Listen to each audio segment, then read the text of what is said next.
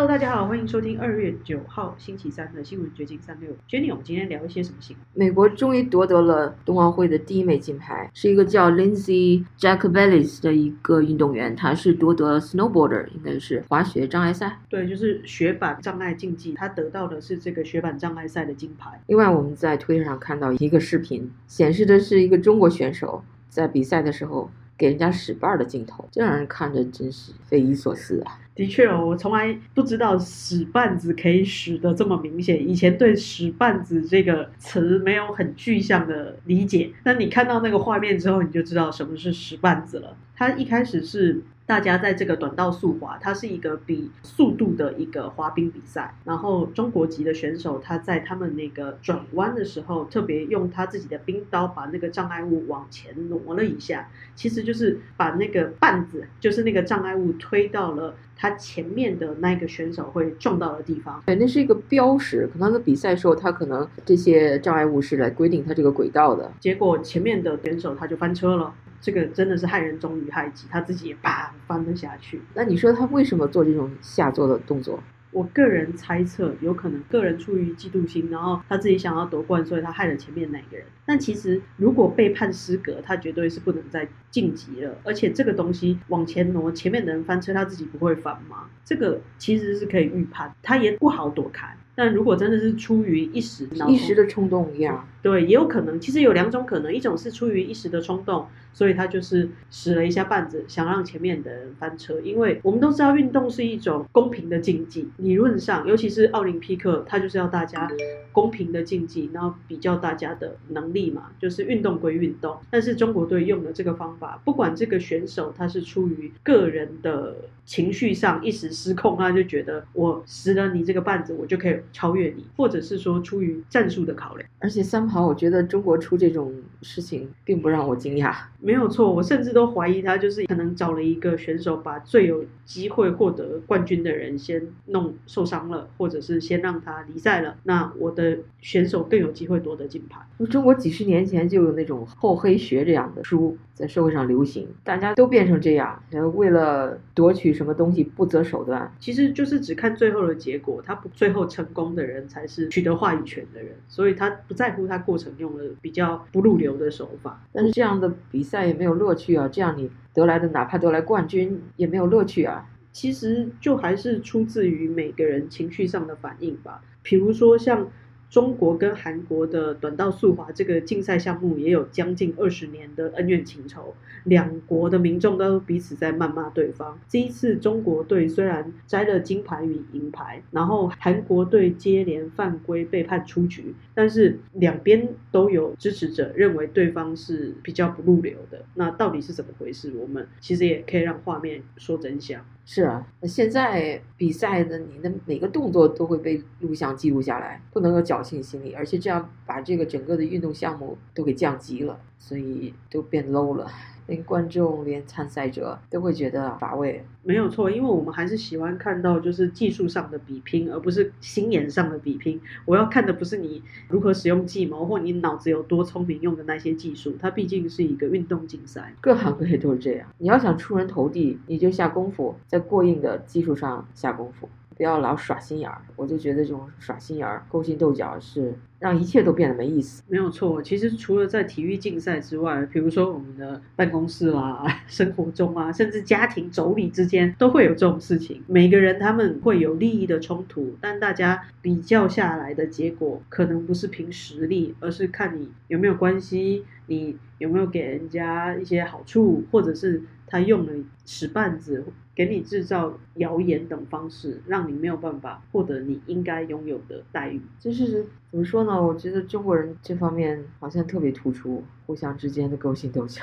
我其实没有在中国很长期的生活过，所以也不是很了解这个中国社会。但是从这种运动赛事啊，还有一些新闻报道可以看出来，中国人的确是人防人呐，没有一种信任感，然后彼此之间都有一种猜疑的感觉。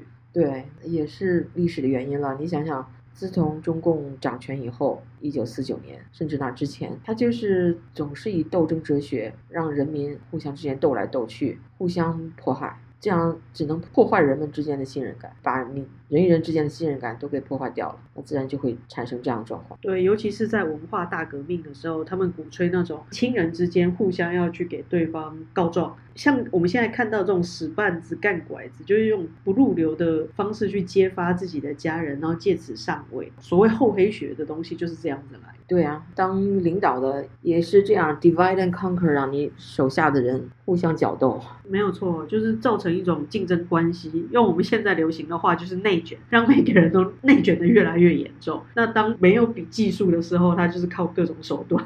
因为我们再呃看一下加拿大的卡车司机，他们的 Freedom Convoy 自由游行持续到现在有什么进展了？这个事件比我们想象的还延长更多，然后范围也更广。就是扩大了好几个城市都互相在响应，因为加拿大它现在天气是很冷的，很多城市都下雪，然后冰天雪地的，但是并没有阻止大家出来抗议的这个热情，越来越多人加入这个车队。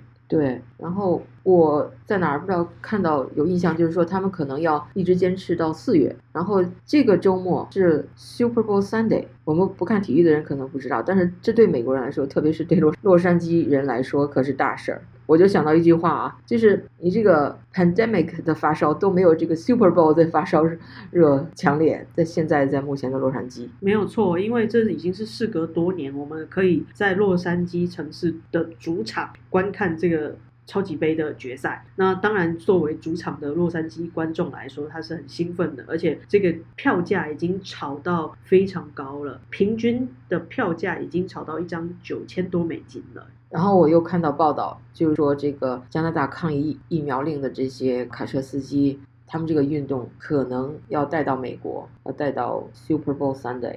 有一些加拿大的司机可能要前往华盛顿，然后美国这里的 truck driver 更要发起美国这儿的游行，类似加拿大卡车司机的那种车队。因为其实很多人都说加拿大是美国的另外一个州，两国之间是很接近的，那彼此之间也是互通有发生的情况也很类似，所以或许美国也会越来越多城市来响应这个抵抗强制疫苗令的运动。对，Brian Bays 是 U.S. Convoy 的领导人，他在二月七日的时候在脸书上贴了一个消息，他就说 Can't wait, see you soon, California，就不能再等了，加州很快就会见到你。然后又说 United we stand, divided we fall, hope to see you all in Coachella。就是说，团结就是力量，分裂就是失败。希望在 Coachella 看到你们所有人。他们是不是要开到那里去抗议啊？但是不管怎么说吧，因为网上有这样的消息，所以美国的这个执法部门已经是如临大敌了。的确哦，这么大的车队，然后这样绵延过来，然后甚至要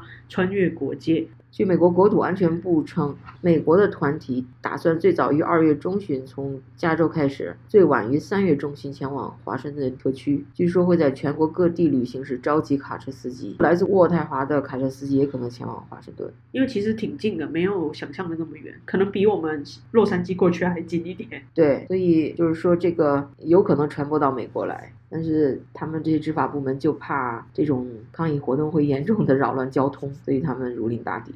另外，这个 Trucker Convoy 实际上被很多主流媒体所晋升，尽管他们抗议的规模这么大，这个绵延多少英里的车队，但是你在主流媒体上很少看到相关的报道。他们在 GoFundMe 上筹集的一千万美元的那个资金，好像也被没收了。的确哦，现在这种取消文化，还有透过这种网络媒体平台抵制他们的声音越来越多。其实这也就是一种自由被剥夺，不管是言论或者是他这种经济交易的自由，他都默默的被取消了，而且大家都不清楚。我还挺吃惊的，这个 Brian Bass 他还能够在脸书上发声，不过他是通过他的私人的脸书账号发出来的。以前他们这个美国的这个 Truckers，他们好像有一个组织在脸书上有一个网页，号召大家怎么怎么样，结果整个网页也被脸书给禁掉了。所以就不光是主流媒体，大科技也在那儿过滤他们的声音。没有错，我们现在都以为我们的资讯很发达，我们透过网络可以获取很多的新闻讯息，但事实上我们却被科技平台或者是大媒体。主流的声音去做了过滤跟屏障，比如说我在 Google search 不到，其实我就是不知道那些东西，它只要一屏蔽你，你就